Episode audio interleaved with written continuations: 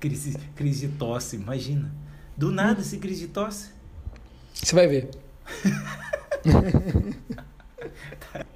Não, marca pega os demônios. Olha lá. Começou.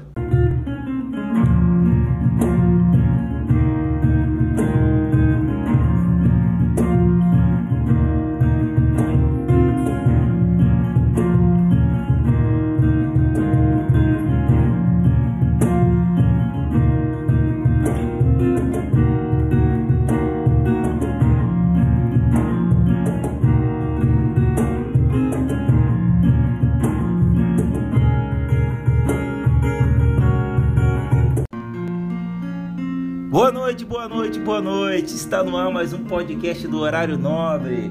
O podcast que vem trazer para você um pouquinho mais de literatura, vem trazer para você um pouquinho mais de é, filosofia, né? E, claro, muita gastronomia.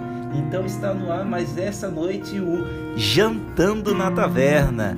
É, Jantando na Taverna hoje que vai trazer a continuação de um livro fantástico do Cixin Liu, né?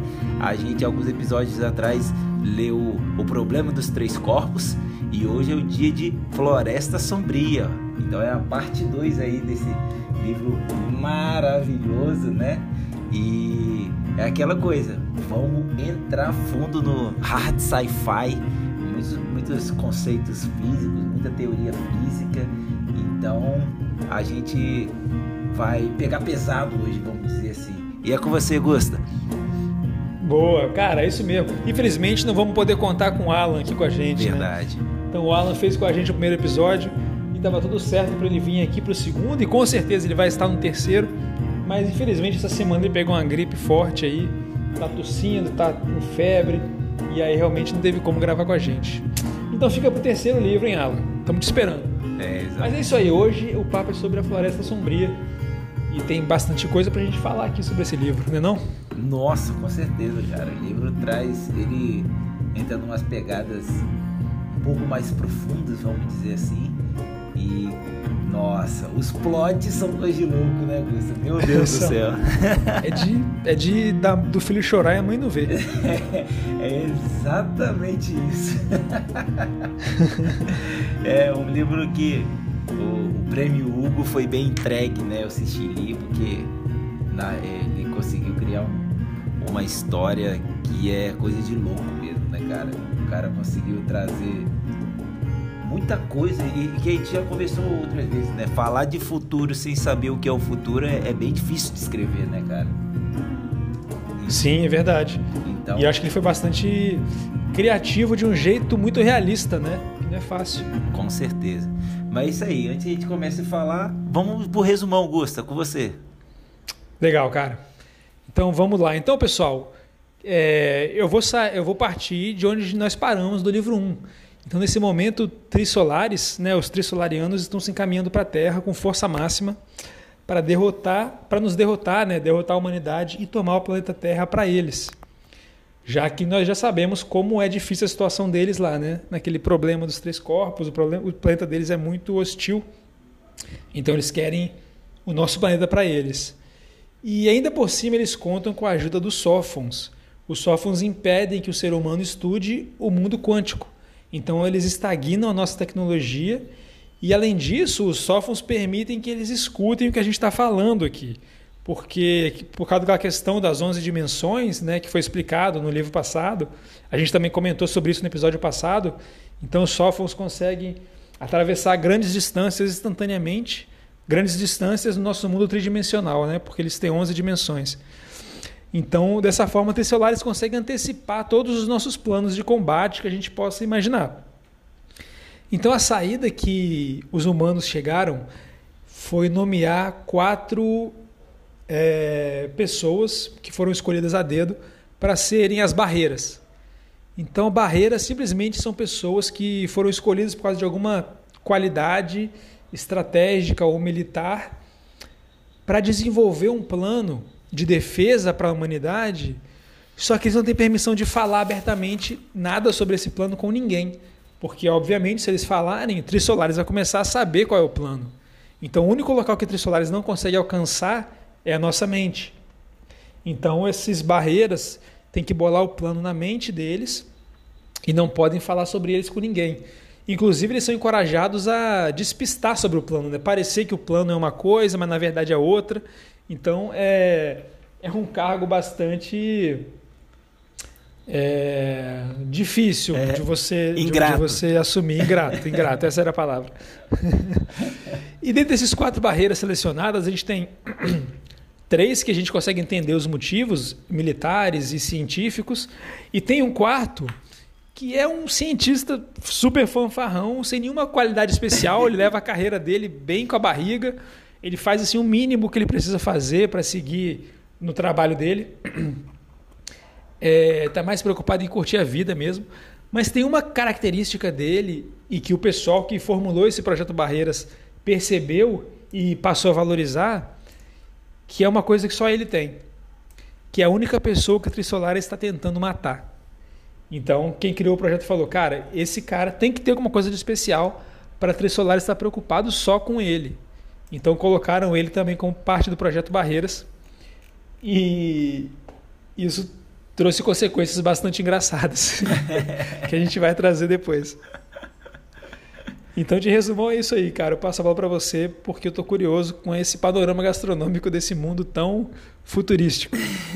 é, você falou tudo, cara. O panorama gastronômico, ele começou com um desafio e eu acho que consegui tocar num ponto melhor do que eu tinha pensado no começo, né?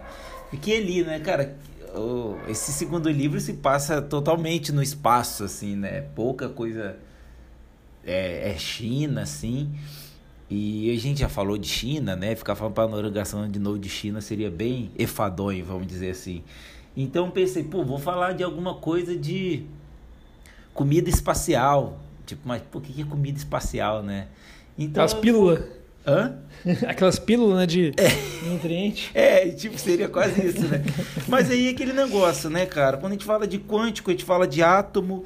Quando a gente fala de átomo, a gente fala de moléculas. Então, o nosso panorama gastronômico vai ser em homenagem a essas esses pequenas estruturas que compõem a vida, compõem o universo.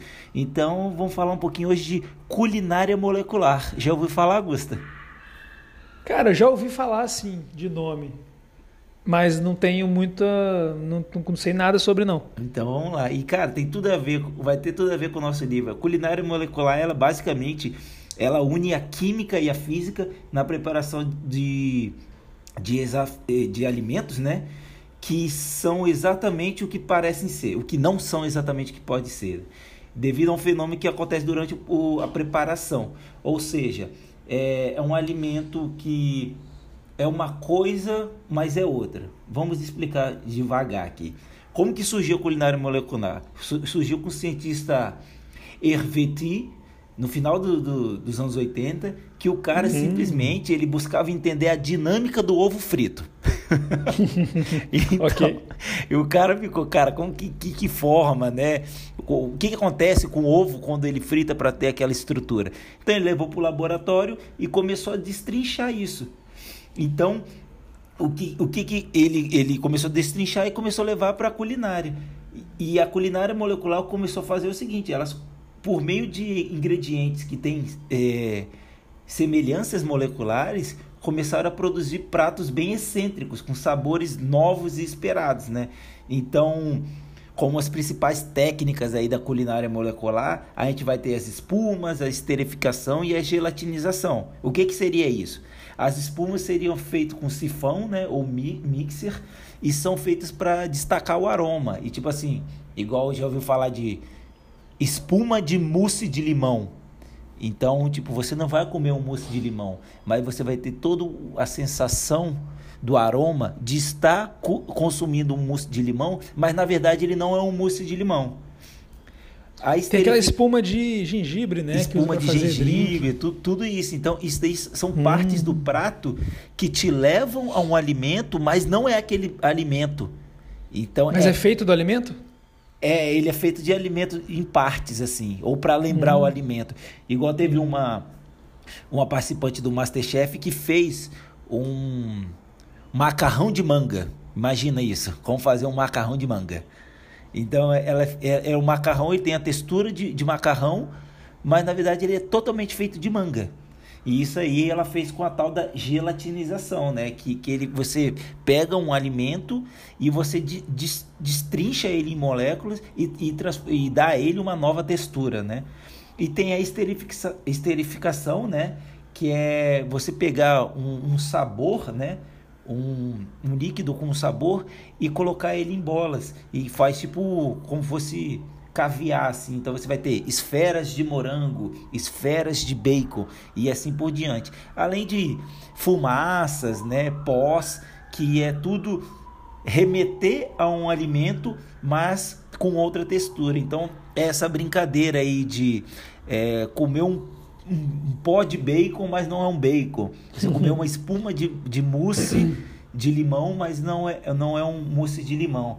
Então é o a culinária molecular ela vai trazer o essencial de cada alimento, né? E a gente falando de, de tudo, bombas de hidrogênio e tudo mais, e todos os sulfons, né? Tem tudo a ver com isso. E outra vertente interessante que não é culinária molecular, né? Mas partiu aí do, do mesmo princípio, é o que eles chamam de cozinha tecno-emocional. Ela foi, Nossa. É, ela foi, é, essa, essa vertente foi criada por um jornalista espanhol chamado Paul, Paul Arenós, que ele, ele, ele traz a, a, a tecnologia da culinária para servir a emoção. Então, é, a gente diz que quando, vai, quando a gente faz um prato, a gente começa a comer o prato com os olhos.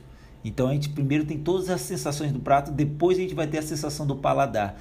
E essa, tecno, essa cozinha tecnoemocional, ela vai usar vários, vários aparatos tecnológicos para conseguir tirar o máximo dos elementos do, ali, do alimento que vão trazer sensações. Então vai realçar o sabor ao máximo, o olfato ao máximo, a visão ao máximo.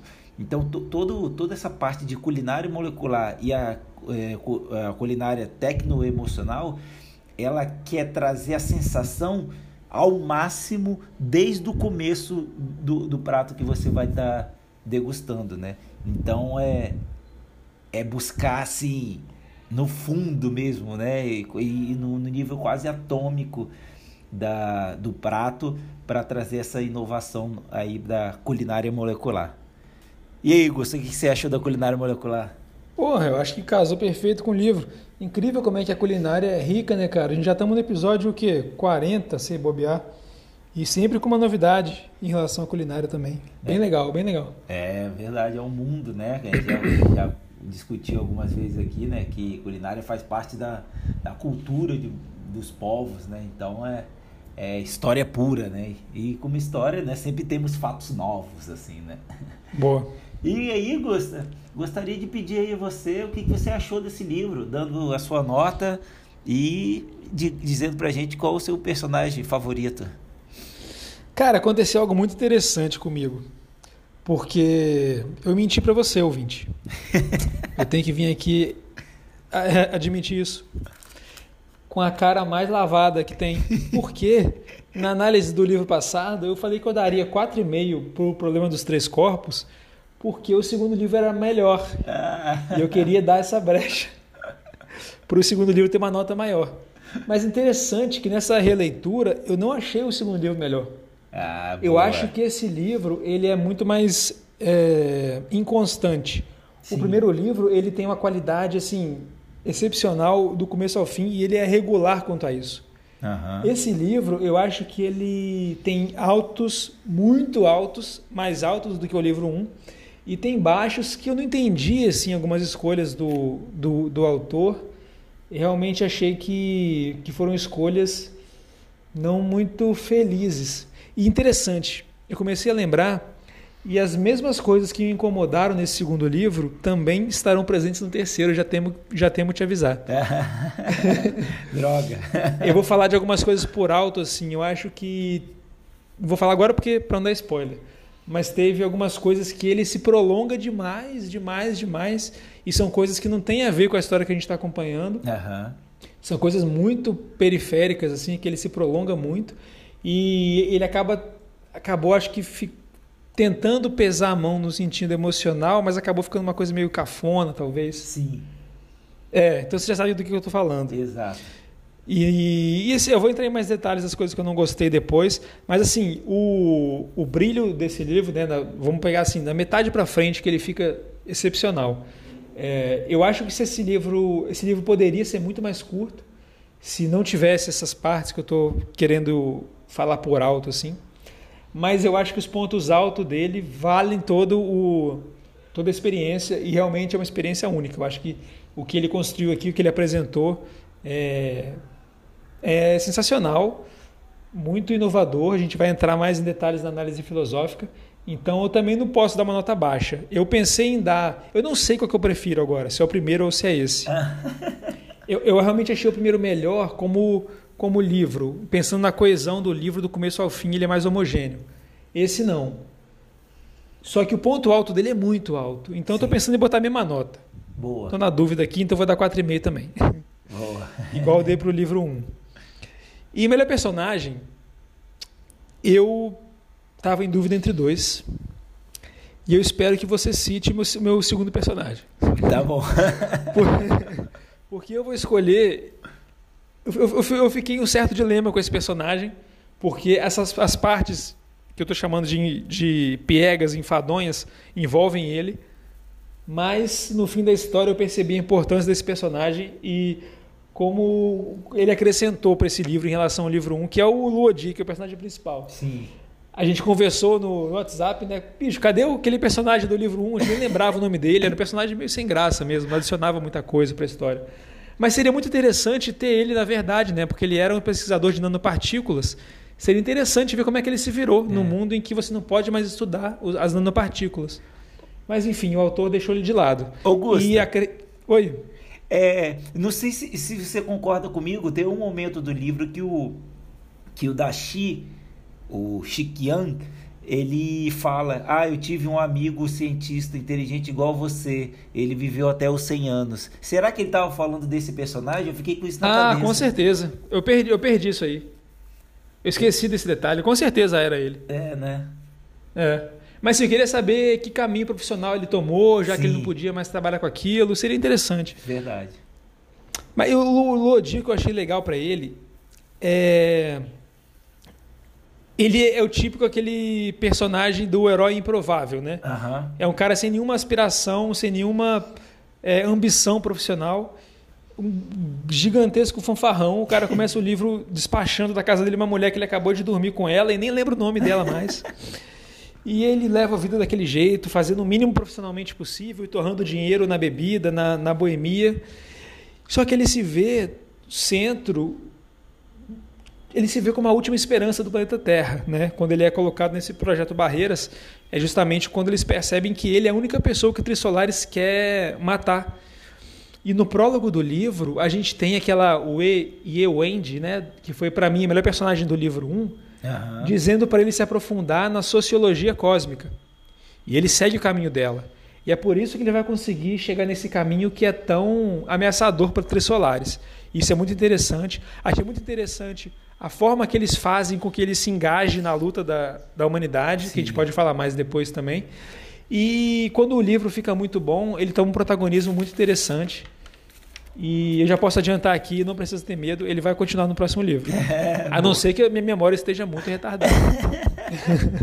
Mas eu botei ele. E você? Não vai me decepcionar, porque se você não escolher meu menção honrosa, eu vou ter que voltar aqui e falar dele. Beleza, combinado. Mano, o livro, ele é do caralho mesmo, muito foda. E eu concordo com você na sua crítica. É, eu acho que esse livro, se ele tivesse umas 300 páginas, ele estaria perfeito. É. Eu acho que é igual, tipo assim, o, o, primeiro livro, né? Eu dei cinco, né? Nota dele. E, mas desse não tem como, porque ele teria que ter o tamanho do primeiro livro, porque o primeiro livro ele traz muita informação, a história é contínua e ela vai direto ao ponto, não deixa lacuna. Uhum. O livro é redondinho. E nesse o autor quis, quis ficar cortando, mudando de lugar para lugar, né? Contando vários personagens ao mesmo tempo. E quando ele ia detalhar alguma coisa de, de algum local, não cabia na história, sabe? Uhum. Uma, uma alusão que eu gosto de fazer é o seguinte, igual O Senhor dos Anéis, do Tolkien. É um livro que tem muito detalhe. Então ele fala, é, é, o Frodo chegou numa ravina com, com uma, montanhas altas, três picos nevados e o esquerdo era de tal jeito, um lago de tal jeito, papapá, papapá, papapá, papapá. E ele vai andando pela, pela ravina. E ele chega em outro lugar depois e é tudo descrito. Então você tem um contínuo, você, você vai, ele vai contando o que vai acontecendo e você está vendo o cenário porque ele descreveu tudo. Mas quando no, no segundo livro agora, a Floresta Sombria, quando ele fica detalhando muito, você perde a conexão com a é. outra cena. E uhum. realmente teve algumas partes lá, cara, que, que você falou muito bem. Ele tentou levar pro emocional e ficou chato pra caramba. É, foi. É, e não cara, soube fazer. É, e, eu, e, e, tipo, foi a parte que. Tanto que, pô, eu terminei de ler o, os, as últimas 200 páginas do livro, eu li em dois dias. Porque as outras 270 páginas eu não conseguia avançar, cara. Então, uhum. por causa desse detalhe, eu dou 4,5 pro livro, porque o resto do livro é muito bom. E quanto ao Boa. personagem favorito, vamos ver se, se, eu, se eu atinjo, hein? Cara, eu não vou conseguir largar. O meu personagem, ele é o Chiquiang mesmo, da Chi, cara. Ah. Mano, não tem como. O cara é demais, mano. O cara, o cara terminou o primeiro livro com leucemia volta Nossa, pro segundo é livro e, tipo, sem ele nada teria acontecido de novo. E, ele, e, tipo, ele não faz nada. Parece que ele sempre tá prevendo o futuro. O cara é muito inteligente, muito sagaz. E ele sabe conectar as peças perfeitamente. Eu falei, mano, esse cara é muito foda. Ele, então ele vai ser meu personagem favorito, cara. Boa, boa. E eu acertei a sua. Ou você vai ter que fazer uma menção honrosa aí. Eu vou ter que fazer uma menção honrosa aqui. Ah, é? vou, vou ter que fazer, porque senão ele vai ficar vai ficar de fora. E um cara que, que me surpreendeu bastante nessa história, que é o Zhang Benhai.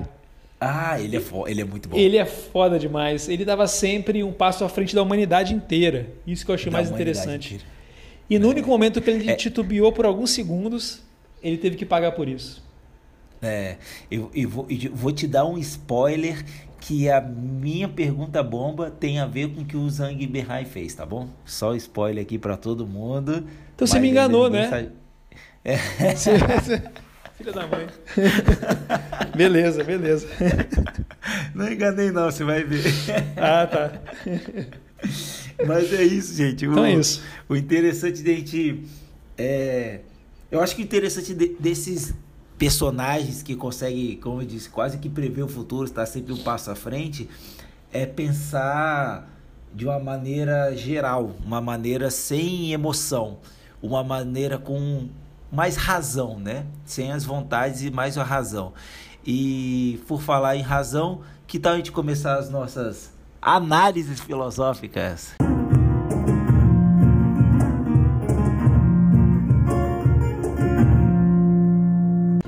Boa, boa, é isso aí, cara. E por onde começar, né? Eu vou começar avisando nossos ouvintes que daqui para frente a gente vai ter spoiler direto. Não, explosão de spoiler. Explosão de spoiler vai ser uma um chuva de meteoros de spoiler. Bomba H de spoiler. então, pessoal, se você já leu, fica com a gente, vai até o final. Se você não leu e quer ler, dá um pause, lê o livro. Espero que você já tenha lido o primeiro livro, porque vale muito a pena. E o primeiro episódio foi muito. fez muito sucesso, mais do que eu esperava. Uhum. Então acho que esse livro foi bastante divulgado, até foi bastante lido, que eu fiquei bastante feliz em saber. Então, para você que já leu e para você que também que não leu, mas não se incomoda com spoiler e quer só participar da discussão e da conversa, vem com a gente também, com certeza. É isso aí, né? Bora, manda ver. Então, então vamos nessa. É... Beleza. Então, uma coisa que eu quero começar aqui, é... a primeira coisa que me chamou a atenção é quando a sociedade humana ela se vê diante do fim iminente. Só que esse fim é daqui a 400 anos, porque é o tempo que Trissolares vai demorar para chegar até a Terra. O, o problema é que para a gente estar preparado para daqui a 400 anos, as pessoas que vivem hoje em dia vão ter que fazer os sacrifícios para colocar a humanidade no caminho correto para estar preparada para gerações futuras terem como combater essa, esse, essa ameaça externa, né? Então eu acho que é, ficou um paralelo que para mim foi muito claro, mas sei, o, claro que não é explícito na história, mas para mim ficou muito claro um paralelo com as questões ambientais, como que a gente tem que tentar abrir mão é, de alguns é, luxos e algumas coisas que poderia é, até propagar um crescimento econômico mais acelerado, no, pensando no curto prazo, mas que deixaria um planeta muito mais é, deteriorado para gerações futuras. E a gente vê hoje em dia como que é difícil né, os políticos terem essa noção de pensamento a longo prazo. Verdade. De sacrificar algo do presente pensando num benefício que eles não vão usufruir, um benefício para gerações futuras. E eu acho que isso é um tema central para boa parte do livro. Né? É, a gente tem inclusive aquela parte da Grande Ravina, Aham. que eu achei bastante interessante, acho que vale a pena dar uma resumida aqui. A Grande Ravina foi um período que a humanidade entrou em colapso total, porque, primeiramente, se sacrificou tudo em prol do desenvolvimento bélico. Então, a humanidade entrou numa miséria extrema, porque não se investiu em mais nada. Todo o dinheiro que se tinha era pego para investir em al- em algo que pudesse, nem que fosse chegar perto né, da tecnologia de trissolares. E aí a humanidade entrou num período muito sombrio e muito interessante que, se eu me lembro bem, a forma que a gente saiu da Grande Ravina foi quando a humanidade percebeu que. Não é que a humanidade percebeu, mas o consenso geral é, é que preservar o planeta, ou seja, preservar o meio ambiente, seria uma forma de traição. Porque o, o pensamento derrotista estava tão forte na sociedade que, para eles, preservar o planeta seria preservar um planeta para o invasor, que certamente ia chegar aqui e ia vencer a gente. Louco isso, cara. Louco, né?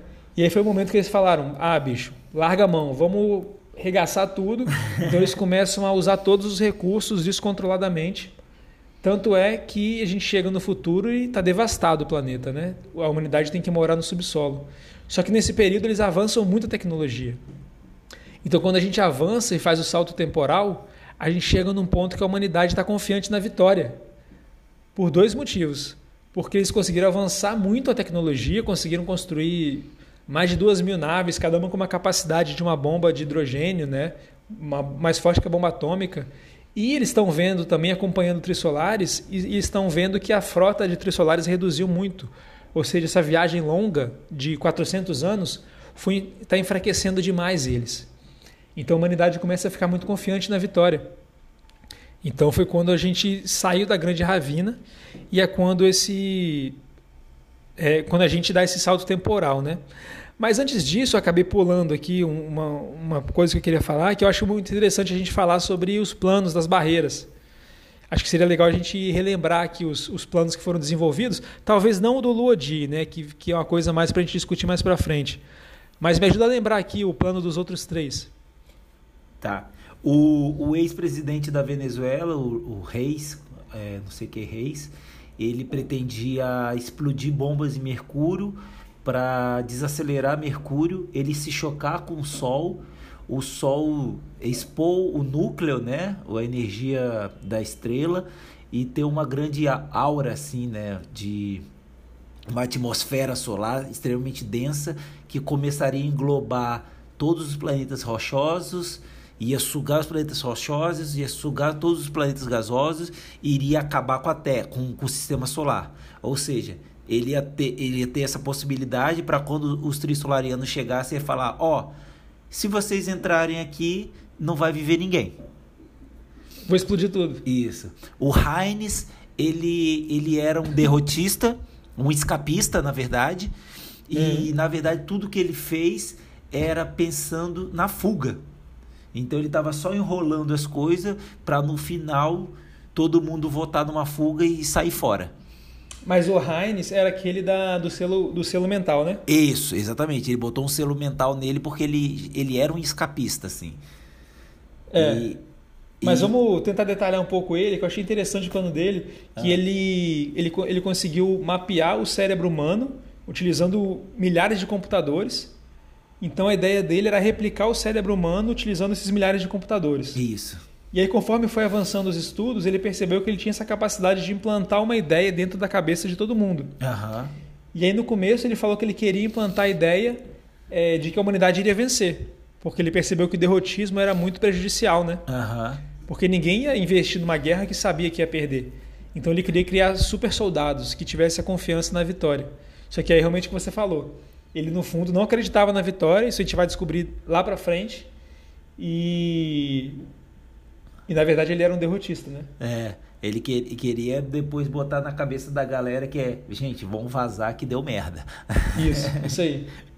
E o terceiro é o é o é, um, é a, a estratégia mais complicada, né? Que seriam É. fazer vários pilotos kamikazes e mas na verdade o que ele queria, era, qual era o nome dele mesmo? Era o, era o, Não lembro o nome dele? Tô lembrando, tô esquecendo agora. era o Tyler, né? Acho que era Tyler. O, o Tyler é Tyler Hines. Eu achei. Hum, agora não tô lembrando, velho. Né? Acho que é o Tyler. Vamos, vamos manter como Tyler, que depois te procura aí. É, a ideia dele era usar naves para derrotar a frota terrestre, se unir à OTT. Aí a, a OTT e, e, os- e alguns humanos voariam até as naves trissolarianas. Nisso que eles se juntassem aos trissolarianos, eles boicotariam todas as naves trissolarianas e assim eles venceriam a guerra. Mas ele tava levando um presente pra Trissolares também, você lembra disso? É, esse Ele falou que ele ia levar um bloco gigantesco de gelo de uma das luas de Saturno, eu acho. Exatamente. Era, era Porque essa barganha. Era essa É. barganha. Ele chegaria lá, ó, vocês querem água, a gente tem água. É, podemos se juntar com vocês? Aí eles iam aceitar, porque a OTT ia estar com eles, né? A Organização Terra, Terra Trissolares. E aí, quando eles estivessem dentro, eles iam boicotar a frota trissolariana. E aí também foi dito como criminoso, porque ele sacrificaria vidas humanas, né? Isso. Isso aí. É, E.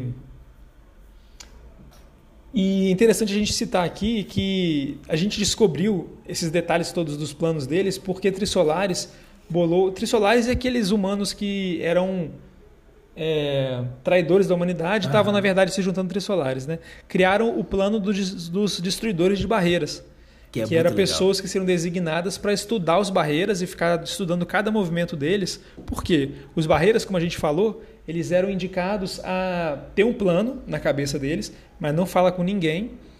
E eles deveriam. é, eles eram encorajados a fazer coisas que despistassem do plano real que eles estavam tramando. Então, esses destruidores de barreiras tinham a função de estudar a fundo e descobrir o que eles realmente queriam fazer. E aí, quando eles descobriam, eles iam lá e confrontavam essas barreiras. No momento que eles falavam o plano, o Trissolar já estava ouvindo. E aí, é, esse cara, C. Taylor, que você falou aí, realmente foi um dos primeiros que foi descobertos. E o cara até se suicidou, né? Porque Aham. realmente era um plano que envolvia traição com a humanidade. Ele teria que ir contra as frotas humanas. Então, é, depois que ele foi descoberto, ele acabou até se matando. E o que eu falei em relação ao Lodi é que, bicho, o cara era realmente um fanfarrão. Ele, ele simplesmente se negou. Quando ele foi chamado para aquela reunião lá, e ele foi designado como barreira, ele simplesmente se negou, falou que não, não quero saber disso não, quero viver minha vida e problema de vocês, não quero saber que vai chegar ET daqui a 400 anos. E aí eles falaram, cara, não interessa, você pode estar falando isso, mas você pode estar falando para despistar a gente. Então tudo bem, vai levando nessa onda. Né? e aí ele percebe que ele tem superpoderes, porque ele tem dinheiro é infinito, ele tem poder infinito, o que ele fizer é lei praticamente. E aí ele simplesmente escolhe morar num, nas montanhas, numa casa super luxuosa, e manda o Dashi procurar no planeta inteiro a mulher perfeita para ele. E pior que o cara encontra exatamente como ele escreveu. E aí ele fica morando com ela. E quando a coisa fica feia, teve uma ideia que eu achei muito interessante do livro, né? Que ele, ele tem um filho com essa mulher, inclusive, eles moram reclusos nessa mansão no meio das montanhas. E eles são raptados, são colocados em hibernação à força. A força pro Luodi, né? Mas eles acabam concordando porque, no fundo, essa mulher já estava macumunada com o governo chinês. E eles falam assim: é, Lodi, agora é, nós raptamos a sua mulher e seu filho e eles só vão acordar daqui a 400 anos.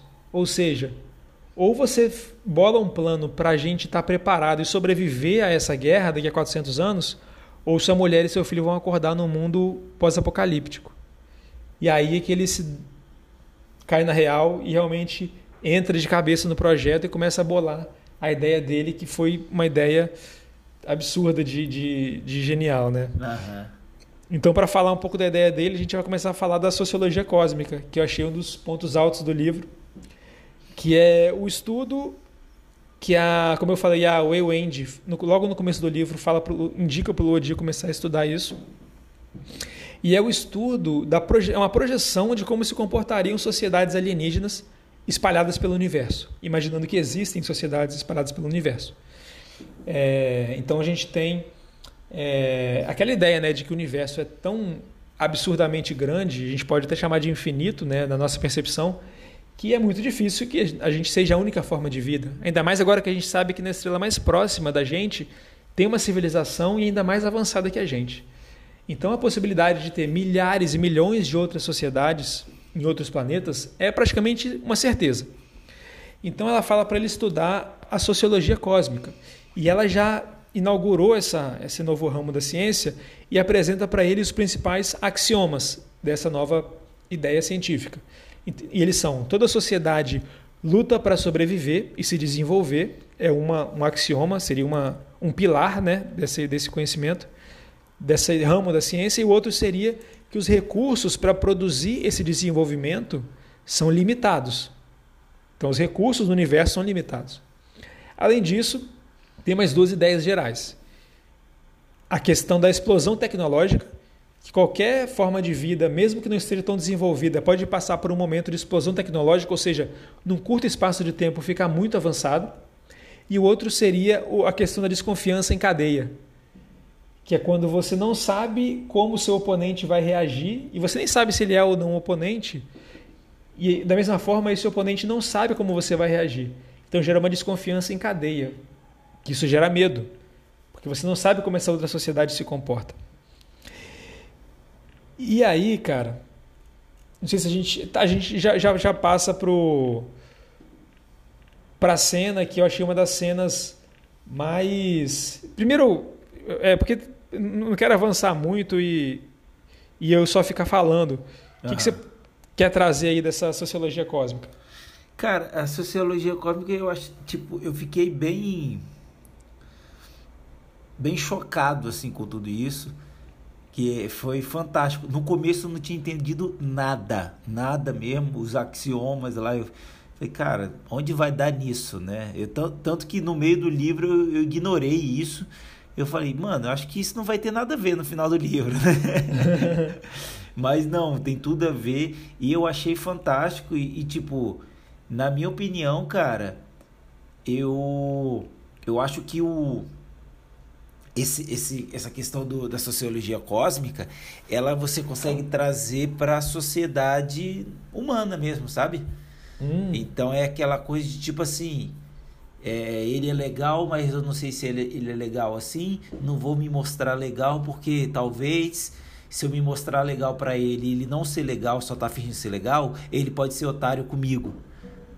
Uhum. Então, e tipo, é um resumo, né, do que do, desse da floresta sombria, né? Se você vai se abrir para uma pessoa ou não, tipo assim, contar uma coisa muito pessoal sua para uma pessoa que você não sabe se você pode confiar, uhum. algo assim, né? É, exatamente, aquele é, é o que falei. É, a pessoa é legal, eu sou legal, ou então a pessoa está fingindo que é legal para eu ser legal e ela não ser legal. Uhum. Ah, então fica essa aí. Eu, e tipo, eu acho que eu fiquei pensando muito se isso não não não tá travestido de uma coisa social que ele levou pro, pro como sociologia cósmica, sabe? Não sei se foi não sei se foi uma jogada do Cixin Liu para mostrar como boa parte dos relacionamentos começam e, e, ou se desenvolvem entre as pessoas na, na sociedade humana. Uhum. É, pode ser, né? Ainda mais que a gente começou a trilogia falando de uma época de guerra civil. Então, realmente, imagina você numa guerra civil, você não sabe realmente em quem você pode confiar. Exato. E isso realmente pode ser um risco, né? Você não sabe se a pessoa, de que lado político a pessoa tá. Uhum. É, e aí, cara, tem um momento que esse, essa sociologia cósmica ela se apresenta de forma didática, né? E é quando o Luodi realmente cai na real e percebe que aquilo realmente é uma representação é, factível das relações sociais, que é quando nós temos as, as belonaves terrestres, né? Então, fazer um, uma, uma, uma, breve introdução para essa cena é quando o Zhang Benhai ele chega nesse futuro, é um futuro que todo mundo tá, tem certeza que a humanidade vai ganhar de lavada. Como eu falei, a gente avançou muito e Tri Solares parece que está definhando, mas Zhang Benhai é um cara muito estrategista e ele sabe que a diferença tecnológica entre os dois é, é colossal. Então, ele sabe que a capacidade, por mais que o ser humano ache que tem quantidade, é, esse gap tecnológico é tão gigantesco que não existe. É, é igual você colocar um milhão de soldados para enfrentar uma bomba atômica. Uhum. Não adianta nada a quantidade. Então ele. A gente não sabe disso, a gente acha que ele é um dos únicos que confiam mesmo na, na vitória da humanidade. É por isso que ele, é, que ele hiberna e vai para o futuro, para ele carregar esse espírito vencedor mas na verdade ele é o único que chega no futuro e tem a certeza que a humanidade vai ser derrotada. então ele finge que tá que vai assumir o comando das belonaves para enfrentar o Trisolaris, só que quando ele recebe na sua mão o comando, imediatamente ele foge, carregando toda a frota, eu acho que tinha mais de 2 mil com ele. E quando ele foge, as outras belonaves, que têm a mesma capacidade tecnológica, vão atrás para ver se consegue capturar e trazer de volta, né? Porque eram só quatro ou cinco belonaves. Isso. Então qualquer uma ia fazer muita falta. E é no momento que. É, bom, acontece aquela cena absurda né, da, da, gota, que a gente pode entrar em mais detalhes depois. É, mas toda a força terrestre é destroçada em questão de minutos. Dá pena da gente. Zhang Benhai é, já está muito longe do planeta Terra é, convicto de que não vai voltar. E nesse momento que chega a notícia que a humanidade foi destroçada, as belonaves que estão acompanhando ele se rendem e falam: Cara, você realmente previu o que aconteceu, a gente está vivo por sua causa, então agora você é nosso líder. Então eles formam uma sociedade é, chamada de Nova Terra. Então seria uma, uma semente da humanidade que ficaria vagando pela, pelo universo é, indefinidamente. Só que eles começam a cada um cair na real. Eles não falam sobre isso, mas eles começam a entrar em depressão quando eles começam a cair na real de que é, aqueles eles não sabem da sociologia cósmica, mas eles começam a cair na real de que eles precisam desenvolver tecnologia se eles quiserem continuar vivos por muitos e muitos anos ali e realmente formar uma sociedade interestelar e que os recursos naquelas quatro naves são limitados. Ou seja, ou um vai sobreviver ou ninguém vai sobreviver. E o Zhang Benhai ele fica muito quieto, ele fica muito recluso, porque ele sabe que ele tem que tomar uma decisão difícil. E essa decisão seria utilizar uma arma supersônica, porque essa arma é, mataria todo mundo que está nas outras naves e não afetaria a estrutura da nave. Então ele poderia utilizar os recursos tecnológicos para a própria nave dele. E naquele segundo que ele hesita, uma outra nave vai e dá o comando e ataca todas as outras. E o interessante é que uma das naves previu que isso ia acontecer, essa questão da desconfiança em cadeia. Uhum. E todo mundo entrou meio que no estado de hibernação numa câmara a vácuo. E o som não se propaga no vácuo. Então uma arma supersônica não, faz, não fez efeito nenhum com eles. Então eles saem depois desse ataque, contra-atacam todo mundo e acabam vencendo. Então nesse momento Zhang Benhai morre. Essa nave que sobra é uma nave chinesa também, é a Espaço Azul que ela chama. Eles fazem uma cena linda, né, do enterro lá. Aham, é massa. No, no meio do, do, do, breu do universo, é chamado de Batalha da Escuridão, eu acho. Aham.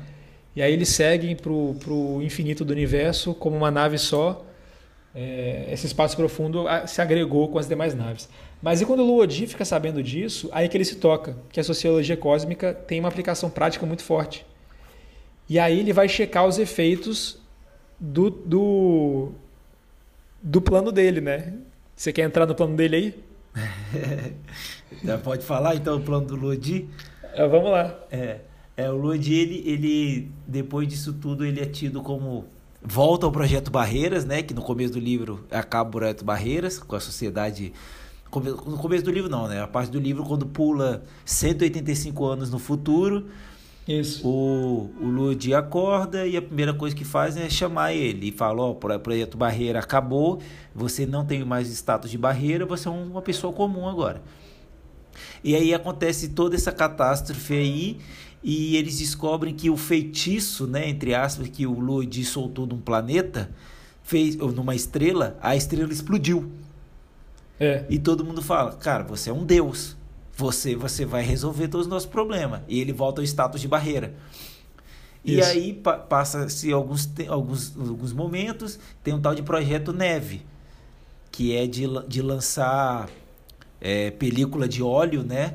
Para que a próxima sonda seja detectada no universo, quando entrar no sistema solar. E aí vai se desenrolando, ele vai desenvolvendo o, o, o projeto tal. O projeto não dá em nada. Todo mundo começa a desconfiar dele, começa a tratá-lo como um, um, um charlatão.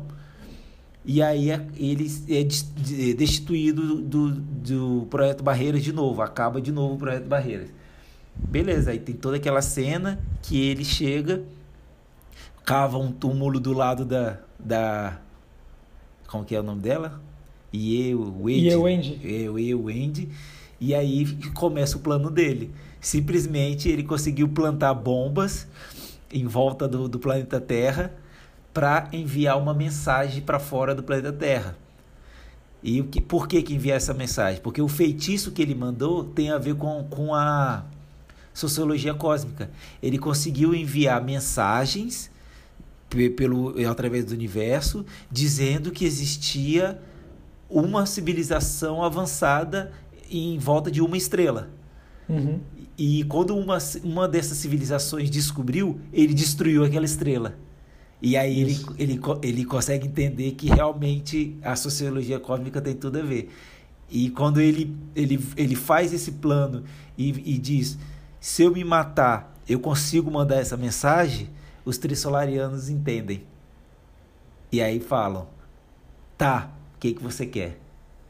que os trissolarianos entenderam que ele mandaria uma mensagem dizendo que em Trissolares existe uma civilização e eles poderiam ser destruídos a qualquer momento. Exato. e aí a gente entra no nome do livro, né? Que é a Floresta Sombria. É. Então, o, o que o Lodi desenvolve é a teoria da floresta sombria, que, tentando explicar assim por alto, é que tem tanta possibilidade de vida no universo. As duas estrelas que a gente conhece, as mais próximas, já tem duas civilizações tecnológicas e desenvolvidas inteligentes. Uma delas extremamente avançada, que é a Trissolares. Então, fica muito óbvio a gente imaginar que existem milhões e milhões de outras sociedades. E a chance delas serem muito avançadas, muito mais avançadas que a gente, é praticamente certa. Pelo menos uma delas, já que estamos falando de milhões. Aham. E acontece que essa questão da desconfiança em cadeia. Porque, por exemplo, por, por que ele chama de floresta sombria? Se existe uma sociedade que eu. Que eu sei, se, eu, se eu- se eu sei que em uma dada estrela tem uma sociedade inteligente, o que, que é mais cômodo para mim? O que, que é mais seguro para mim? Esperar aquela sociedade se desenvolver e aí depois eu descobrir se eles têm intenções boas ou ruins em relação a mim ou já destruir ela logo e eu me manter como uma civilização mais forte do, daquela região do universo. O primeiro axioma, né? A sobrevivência. Exatamente, primeiro axioma, sobrevivência. E ainda a questão do recurso, né? Porque você vai ter a condição de ir lá e pegar o recurso que aquela sociedade utilizava, Já já, que ele é limitado. que ele é limitado. Então ele entende que o universo, e aí o que é genial é que um autor de ficção científica ele sugere uma possível solução para o paradoxo de Fermi. Que o paradoxo de Fermi fala que o universo ele é tão abundante em possibilidades de vida e essa vida teve tanto tempo para se desenvolver tecnologicamente que é um paradoxo o simples fato da gente não ter nenhum sinal desse, dessas outras formas de vida. Aham. Já que a gente, tão novo como civilização tecnológica, já consegue emitir sinais de rádio, por exemplo. Sim. Então, onde estão essas, essas sociedades tão avançadas?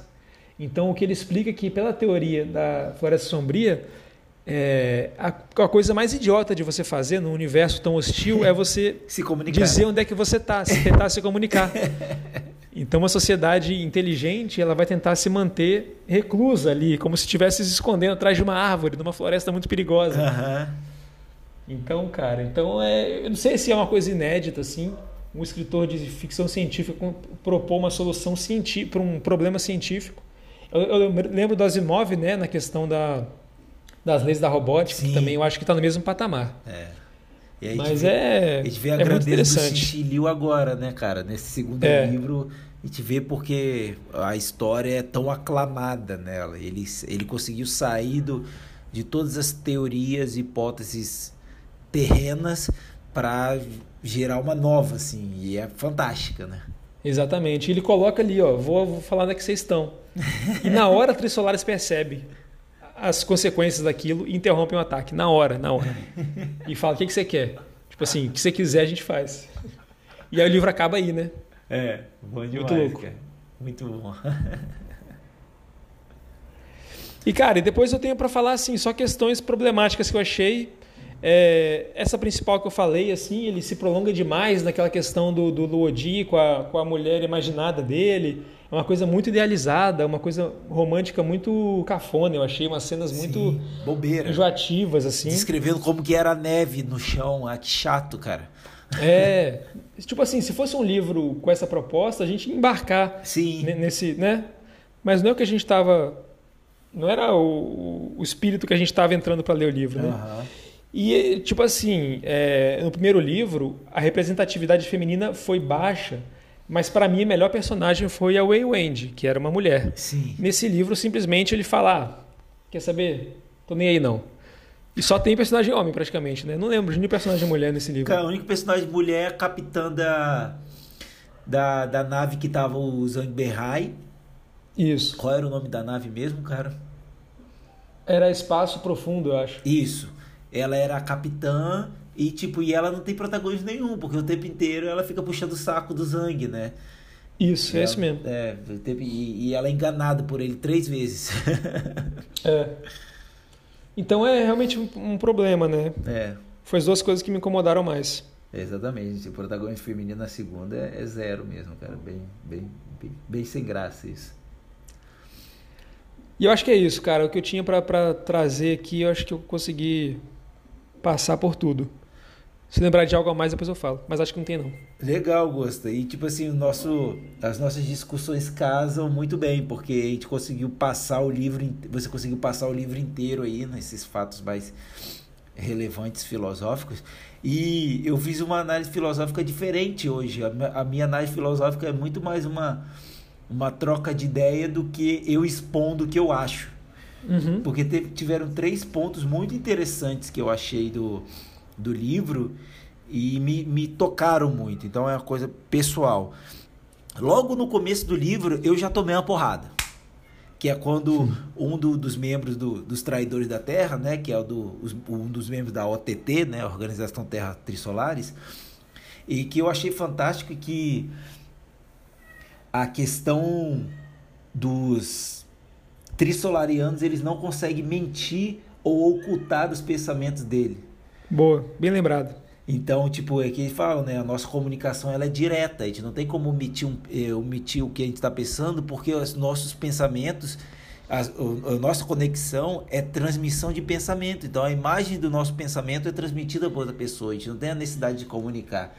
Isso é muito legal porque a comunicação humana ela é extremamente rica e ela ela des- desdobra várias possibilidades de comunicações verdadeiras ou não verdadeiras que vão desdobrar mais outros tipos de comunicação. Então, tipo, um exemplo disso é o blefe.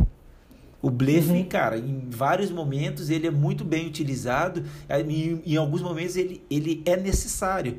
Trazendo um pouquinho para a questão de guerras, assim, pô, uma das coisas mais interessantes que ocorreram na Segunda Guerra Mundial foi o dia D. A travessia do Canal da Mancha era uma travessia muito difícil. E para desembarcar nas, nas praias da Normandia, eles tinham uma janela, tipo assim, era um dia exatamente naquele horário. Se eles não entrassem na, na praia da Normandia naquele momento, eles só iam conseguir entrar no outro ano. E Hitler já estava na- na costa da, da França atacando a Inglaterra. Ou seja, se ele não conseguisse naquele momento, acabou a Segunda Guerra Mundial. Hitler venceria. Então eles tinham que partir da Inglaterra para a França. E o, e o local o melhor para atravessar era o local mais estreito do Canal da Mancha, né? Que é o canal entre a França e a Inglaterra. O que, que eles fizeram? Eles pegaram várias de Hollywood mesmo, pegaram vários tanques e, e veículos cenográficos e botaram no, na costa da Inglaterra, nesse local mais estreito, enquanto toda toda a marinha, todo o exército inglês, canadense, americano e, e os demais aliados estavam se deslocando para um outro canto. Então isso foi um blefe, né? Eles conseguiram uhum. mentir para conseguir atacar. E eu acho que a capacidade humana de, de projetar cenários internamente, assim, na própria mente, é uma coisa fantástica e faz parte da nossa espécie, né? Então, eu li uma coisa muito interessante que as pessoas com uma capacidade intelectual grande são é, normalmente elas conversam sozinha. E esse negócio de conversar sozinho é que essas pessoas elas conseguem imaginar vários cenários para aquilo que elas vão fazer.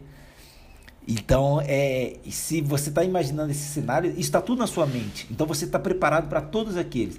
Os trissolarianos não conseguem fazer isso. Uhum. Então, tipo, quando eu vi isso.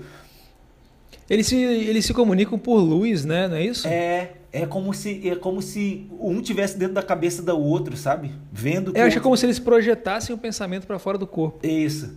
Aí então fica tudo amplo, né? Fica tudo na, fica ali na frente, não tem como é. esconder.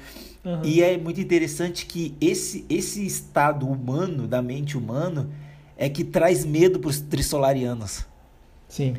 E eu falei, cara, muito legal, é muito legal. E no, no outro episódio, né, do problema do telescópio, eu tinha falado dos vulcanos, né? E agora mais ainda eu acho que eles são parecidos com os trissolarianos, né?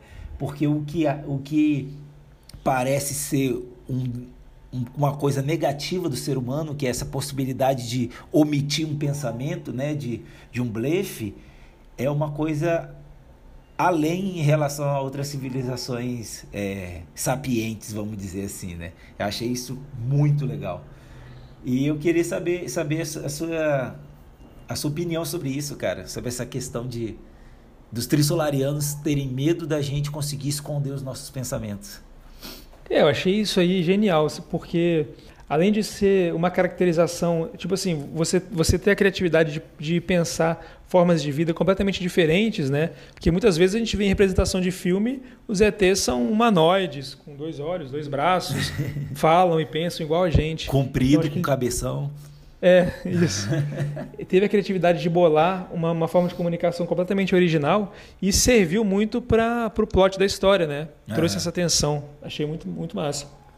Né, isso é muito massa. Eu fiquei pensando também, uma das coisas mais assustadoras, assim, em filme de suspense, é aqueles psicopatas que, que você sabe que o cara é o mais desgraçado que tem, mas ele tá sempre com aquela cara neutra, ou então aquele sorrisinho esquisito.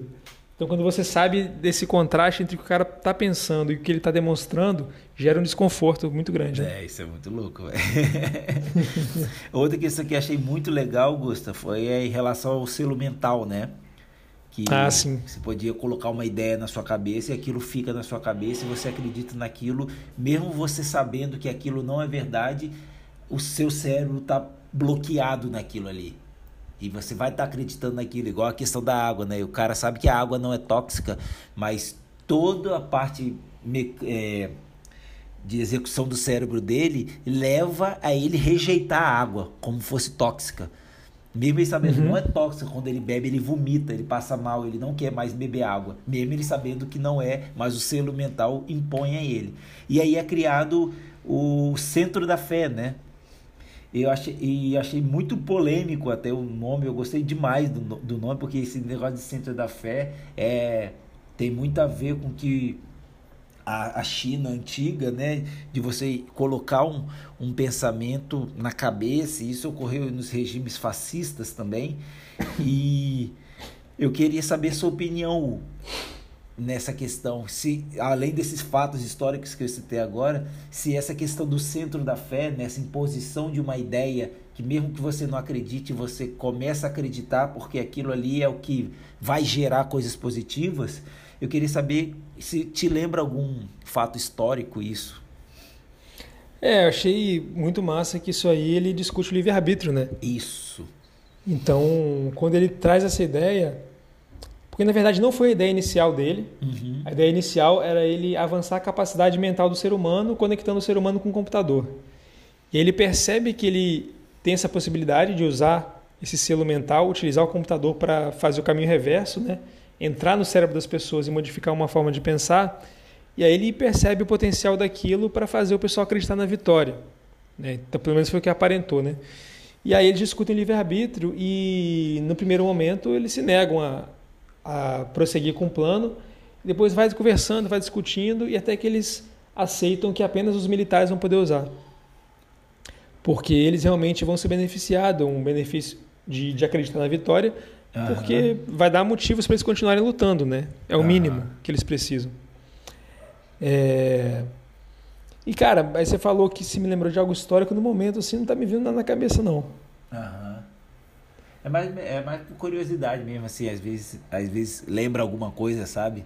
Tipo assim, uhum. isso aí acontece em tal lugar, aconteceu parecido com isso em algum momento histórico, assim. Eu achei, eu achei muito legal isso, essa, essa busca. A gente já discutiu isso até no A Menina que Roubava Livro, né? sobre Foi. a questão do nazismo, né, de impor uma ideia que mesmo que as pessoas não acreditem, elas seguem aquilo pelo um bem maior, né? Ah, sim, sim. Isso daí eu achei, achei muito interessante essa conexão. É, inclusive aí. com esse paralelo com a guerra, né? Sim. É muito parecido com o que a gente está vendo aqui, realmente. Exatamente. É que, é que negócio, né? Fé, ela, ela não é realmente uma coisa palpável, é algo que você. É uma crença, né? Então uhum. é ter essa fé de que a gente vai ganhar. Vamos lutar para ganhar. A gente não vai pensar se vai perder. É ter fé que vai ganhar. E então, as pessoas iam voluntariamente, voluntariamente, né? Ainda tinha isso. Então, a pessoa tipo quer assim, acreditar na vitória. É, exatamente. Vamos Ela lá. quer acreditar que eles vão conseguir. Tiver de morrer por isso, a gente vai morrer, mas a gente vai ganhar. Entendeu? É, uhum. é muito louco, cara. e uma, uma questão aqui mais polêmica. Eu, uma, uma das questões dessa sociedade no futuro, 185 anos no futuro, teve uma questão que eu achei uma delícia. Por quê? Porque quebra todo dogma ocidental, paradigma cristão de família e tudo mais. É, a questão de que no, no futuro não existe casamento e família. Eu queria saber a sua opinião sobre isso. Como que seria esse futuro para você? É, eu acho assim, eu, eu não vejo isso como uma vantagem ou uma desvantagem. Uhum. É, eu, eu, não, eu, não, imagino que uma, uma, sociedade nesses moldes fosse melhor do que uma sociedade nos nossos moldes atuais. Eu vejo como sociedades diferentes, mas eu não vejo assim, necessariamente como algo um, um cenário melhor. Eu acho que hoje, assim, é claro que a gente foi criado num tipo de sociedade. Mas hoje eu, eu, eu vejo pessoas tentando buscar esse, essa, essa forma de vida mais, mais solta, assim, com relacionamentos abertos e tendo algumas dificuldades. E aí tem sempre problemas no relacionamento, porque parece que você vai lidar bem e depois começa a aparecer alguns atritos. Uhum. Mas é porque, a gente, claro, a gente cresceu num tipo de sociedade. Né? Se a gente já crescesse numa sociedade muito mais liberal, seria diferente. Mas acho que seria diferente, não necessariamente melhor nem pior. Uhum. Eu, eu, eu pensei numa forma assim, é, tipo assim, do jeito que eu falei, parece tipo assim, ah, olha lá o doidão do, do relacionamento aberto, libertino. Mas não tem nada a ver com isso, gente. É, o que eu pensei é que nessa sociedade sem casamento e família, eu pensei, eu pensei numa sociedade mais holística, vamos dizer assim. É como se toda a espécie humana, toda uma nação é uma família, entendeu? Que não tem uhum. núcleos familiares, todos estão fazendo em prol de todos, cada um tem sua função na sociedade e você não precisa ele estar tá lutando pelo, pelo, pelo bem-estar da sua família, você está lutando pelo bem-estar daquela sociedade como um todo. Ou seja, o que você faz de bom é bom para todo mundo. E isso leva a todos fazerem algo de bom, porque todo mundo se beneficia. E não tipo, ah, eu vou buscar aquilo ali, vou, der vou derrubar aquele cara ali, porque eu vou ganhar mais dinheiro, vou ganhar mais tal recurso para trazer para minha família. Então, a, na minha visão, essa, essa questão ela torna tudo mais holístico e evita esses, esses tipos de, de conflitos sociais, entendeu? Por isso que eu gostei bastante dessa, dessa sociedade futura aí que foi criada. Eu entendi o, o seu ponto de vista, mas na minha interpretação, aquela sociedade é, nos passou essa impressão de ser tão é, sem competição, porque eu acho que era muito abundante em recurso. Acho que era uma sociedade muito avançada. Aquela questão da, da energia que fluía através das coisas, e era praticamente uma energia infinita, né? Que eles conseguiram um gerador quase que infinito de energia. Então eu acho que essa, essa impressão de comunhão, acho que veio mais de uma falta de competição por causa da abundância de tudo. Legal. Tudo era muito abundante, tudo era muito desenvolvido, tudo era muito. É, e nada faltava para aquela sociedade. Legal. Bom também. Irado, gostei É. também. É uma, é uma visão bem legal também. E, e é isso que gera essa, essa comunhão, né? Eu achei Sim, muito, muito legal mesmo. Gostei bastante. Queria estar nessa sociedade. eu também. E E, tudo é uma, parece que aqui. tudo é uma tela, né? Tudo é smart. Tudo é smart. Até a camisa da galera. Que irado.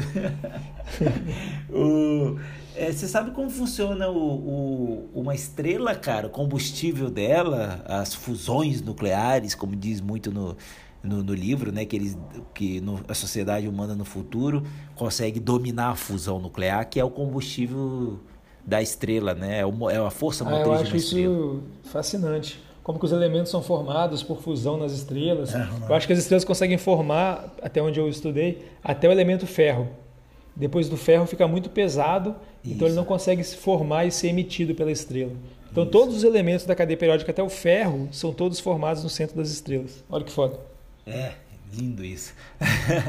Acho que Então, os demais também são, mas eles são formados nas supernovas, né? É, isso aí. Aí são elementos mais pesados. Explosões, é, explosões. Todos os elementos acima do ferro são, são a partir de supernovas e todo o ferro existente no planeta Terra foram a partir de estrelas que também colidiram, né?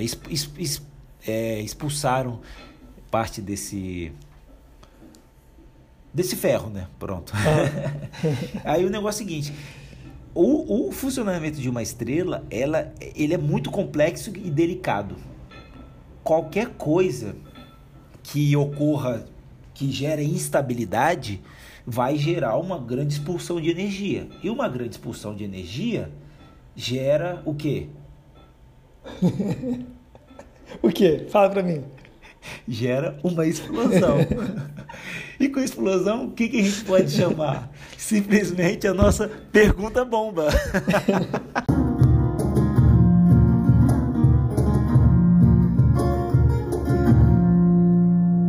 Como eu não pude prever isso? Caminhei devagar dessa vez. Foi. né? Você veio lá de longe. Devagarzinho. Ah, meu Deus do céu. Chegou Até comecei- nosso, nosso momento derradeiro, Gusta. Até comecei a tossir aqui. Começou a tossir.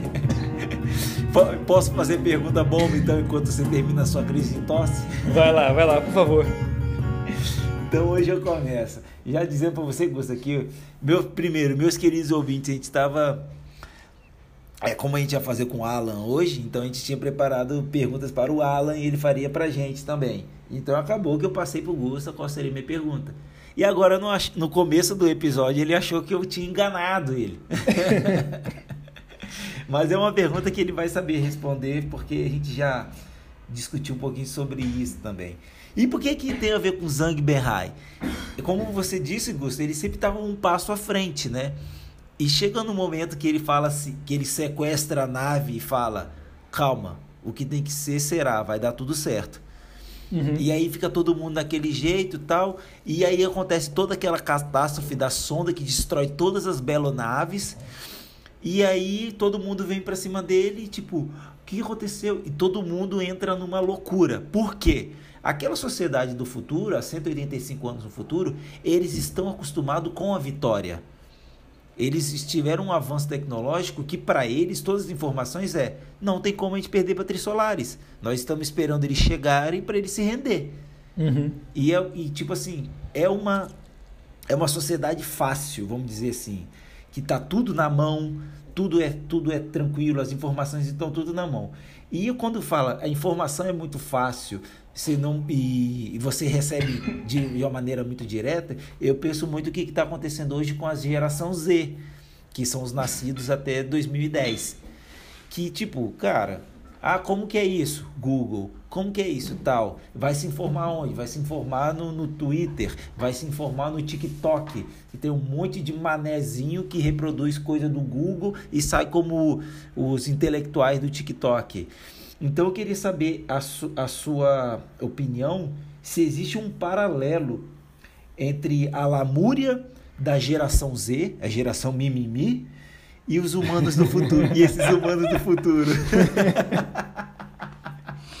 eu acho que eu, eu, também tive essa impressão de que, que o autor fez esse, esse conflito geracional extrapola, extrapolando um conflito atual, assim. Não conflito, né, mas uma diferença atual que a gente já pode observar. E eu achei muito interessante. Caramba. achei, achei interessante porque uma coisa que, que eu acho que é muito dessa geração também, que hoje em dia está sendo muito é, propagado, é a, a tão falada é, positividade tóxica. Sim. Então, é a positividade tóxica é quando você tem, quando você acha que tudo vai se resolver baseado no seu, no, seu pensamento positivo. Então, você não precisa se preocupar com nada, tudo vai dar certo. No final, tudo dá certo, tudo acaba bem.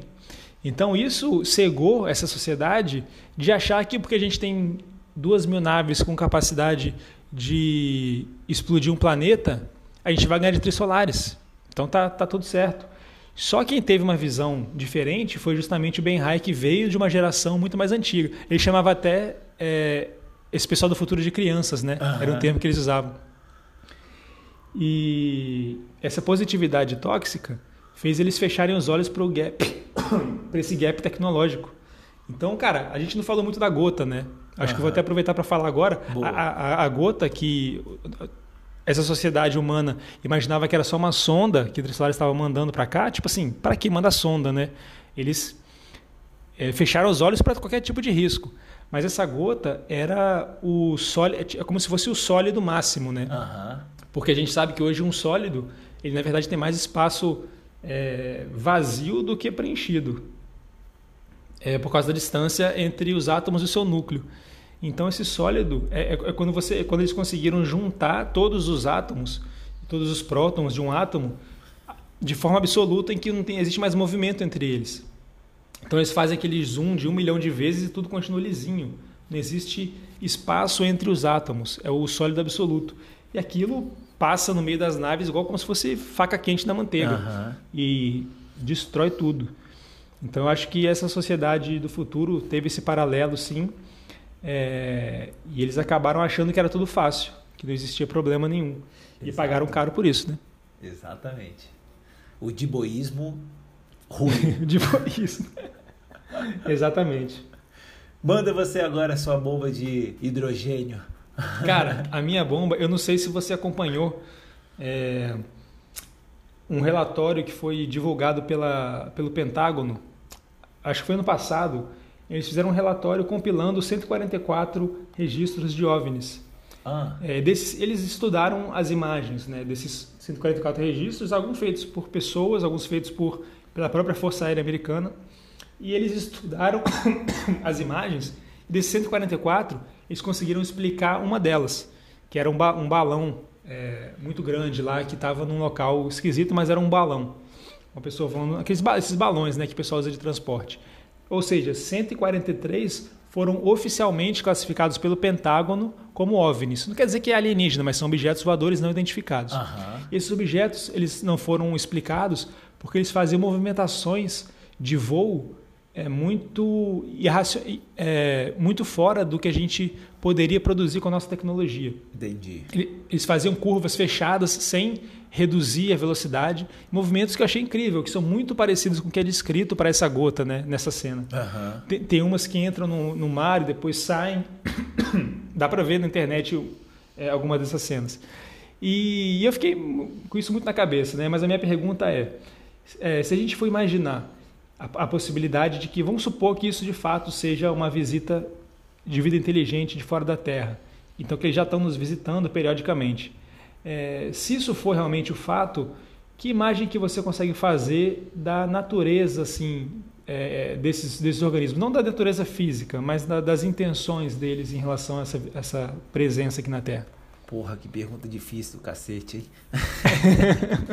Longa pra caralho. Nunca, né? E não, a pergunta é bem, bem complicada, cara. Porque, tipo, ela é complicada. Na verdade, a, a pergunta é bem direta, mas a resposta é difícil porque eu não tenho uma ideia concreta, né, sedimentada, vamos dizer assim, sedimentada sobre isso. Mas, cara, e depois de, de ver essa, essa teoria aí desse, é, da, da, da floresta sombria, é, é aquele negócio, né, cara? Se foi OVNI, apareceu de repente, assim, de, apareceu sem, sem avisar, né? Vamos dizer assim. Uhum. E veio de uma maneira é, furtiva. Não veio para aparecer. Porque se viesse para aparecer, ia parar, sei lá, no meio do deserto do Saara, mandar mensagem: ó, estamos no meio do deserto, vem ver a gente. Uhum. Então, se for algo além mesmo, tipo, primeiro, deixar claro que eu sou extremamente cético contra isso. Não, é, eu acho que eu, eu acho, não, eu tenho certeza que existem tecnologias em experimentação que que estão top secret, né, vamos dizer assim. Então, muitas delas podem ser isso, e obviamente que o Pentágono não vai dizer sobre essas tecnologias, e mesmo se não for tecnologias do próprio governo americano, eles não vão dizer que outras potências têm uma tecnologia superior a deles, então é melhor chamar de OVNI para falar do que é, dizer que eles estão inferiores, sei lá, a uma, a uma nave da China, vamos dizer. Uhum. Então, eu acho que tem toda essa questão de jogo político que é melhor chamar de OVNI do que admitir que já existe uma tecnologia superior à minha.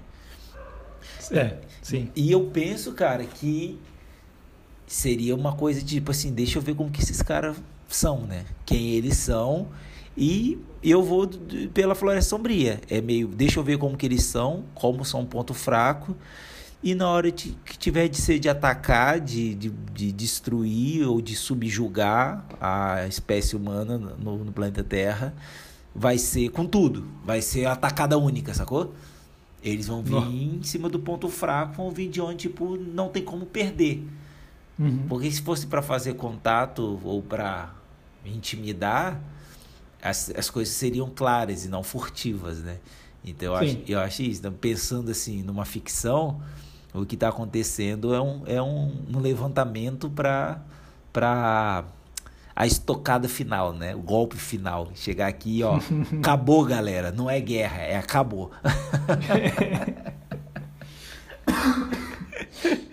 é, eu boto fé. Espero que tenha respondido essa pergunta. Tá respondida. É. Depois de ler esse livro, tô inclinado a concordar. É. E é isso aí, né, cara? Como você falou da sonda aí, né? Os espaços é que é, chama de a, fo a força força forte, né? A força forte que mantém todas as partículas quânticas subatômicas. Força nuclear, né? É, é isso? Força nuclear é, forte. É, força nuclear forte que mantém os prótons e é, próximos, né? Os neutrinos, os quarks e assim por diante, todas essas partículas sub subatômicas. Então é tipo é algo basicamente indestrutível, né? E é muito legal. E por falar em molécula e pelo, gastro, é, pelo panorama gastronômico, o que, que te lembra isso, hein, Gusta? Me lembra que, pelo seu panorama gastronômico, eu não tenho a menor ideia do que, que você vai trazer agora pra gente nessa hora da janta.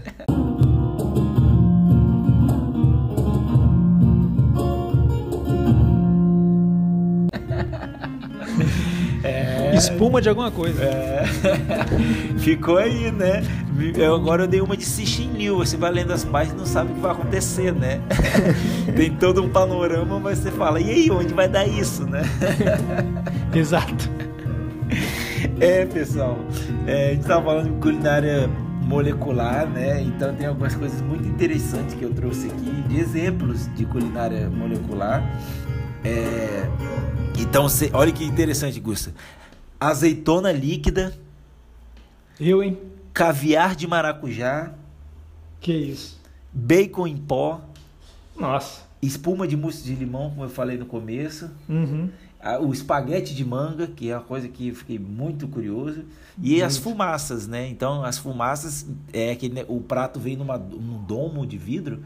E quando você tira aquele domo, a fumaça ela já vai trazer o primeir, a primeira sensação para você da comida. Então, tipo assim, for uma fumaça de, de, de churrasco, então você já vai preparado para aquela comida já com, com na cabeça aquela coisa sinérgica de churrasco. Mas você vai comer fumaça? Não, é, é- ela, ela é a parte da fumaça é só para aguçar o seu olfato.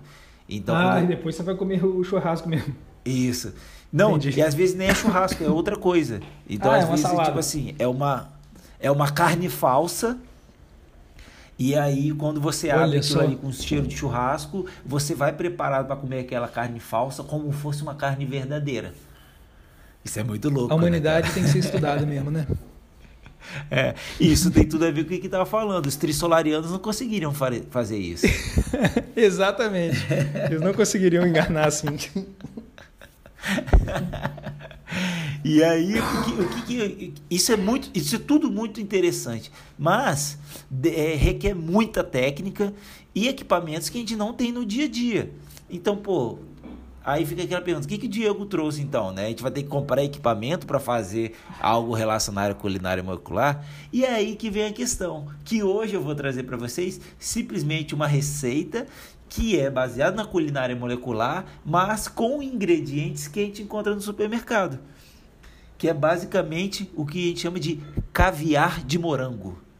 Hum, Hum, imagina, tem, to- tem toda a textura, tem toda a aparência de um caviar, mas ele é feito de morango. Então você pode usar ele, ele sem açúcar e usar a acidez do morango para contrastar com outra coisa que está comendo salgada, ou você pode usar como fosse um doce mesmo, como fosse um caviar doce. Na verdade, ele é de morango. E, ele, e, o, e o mais interessante que o principal ingrediente dele é o, é o sagu, né? Que o sagu a gente encontra em, em qualquer supermercado, muito fácil, que são as bolinhas de amido, né?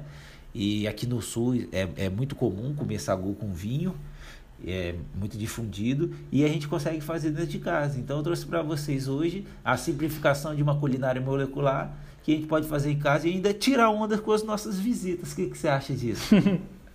eu acho uma culinária de ficção científica, né? Não é? então eu acho que, Boa. que eu acertei o ponto hoje com a receita, né? Foi pô, perfeito. Então é isso aí, pessoal. Amanhã sai, sai aí para vocês o, o a receita do nosso caviar de morango. E aí vocês vão poder curtir bastante fazer um pouquinho de culinária molecular em casa. Então, agora de se despedindo do nosso livro, né? Nosso maravilhoso livro Floresta Sombria do Cichinil, eu gostaria, gostaria que você trouxesse aí pra gente qual é o, o próximo livro. Ah, e no próximo livro teremos convidado especial. Boa. A gente vai ler aqui Ninguém Nasce Herói, o livro mais recente de Eric Novello. É um escritor brasileiro que eu acompanho já há um tempo, já li dois livros dele. E agora ele veio com esse livro novo, já entramos em contato, já estamos marcando aí uma data. Então esperem próximo episódio especial, mais um para vocês. Boa. Mais uma estrela para brilhantar a nossa taverna, né? Isso. Mais um que vai assinar a mesa do, do- do nosso jantando na taverna. Oh, que legal. Né? Em breve a gente tem que soltar um post aí com todas essas assinaturas, né, Gusta? Isso. É isso aí, gente. Então, Ninguém Nasce Herói, do Eric Noveiro, participação do, do autor. Vai ser mais um daqueles episódios especiais que são simplesmente especialismo. A gente tem um prazer muito grande, assim, e é muito legal ver os autores curtindo, assim, e discutindo com a gente um pouquinho mais sobre a obra deles. Então é isso aí, pessoal. Um prazer imenso estar mais uma noite com vocês, discutindo um livro tão legal, trazendo um pouquinho para vocês do livro e um pouquinho além do livro para que sempre possa trazer aquele hype legal da gente continuar lendo, né?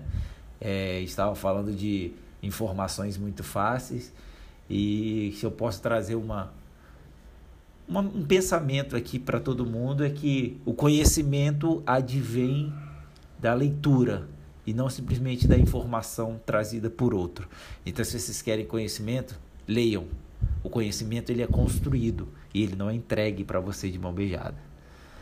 Beleza, Toma. pessoal? Continue curtindo, continue comentando, continue seguindo a gente aí, que sempre a gente está trazendo novidades. E esse mês de dezembro e janeiro vão ser muitas novidades, né, Augusta? Quem falou com vocês mais uma noite foi Diego Barbosa.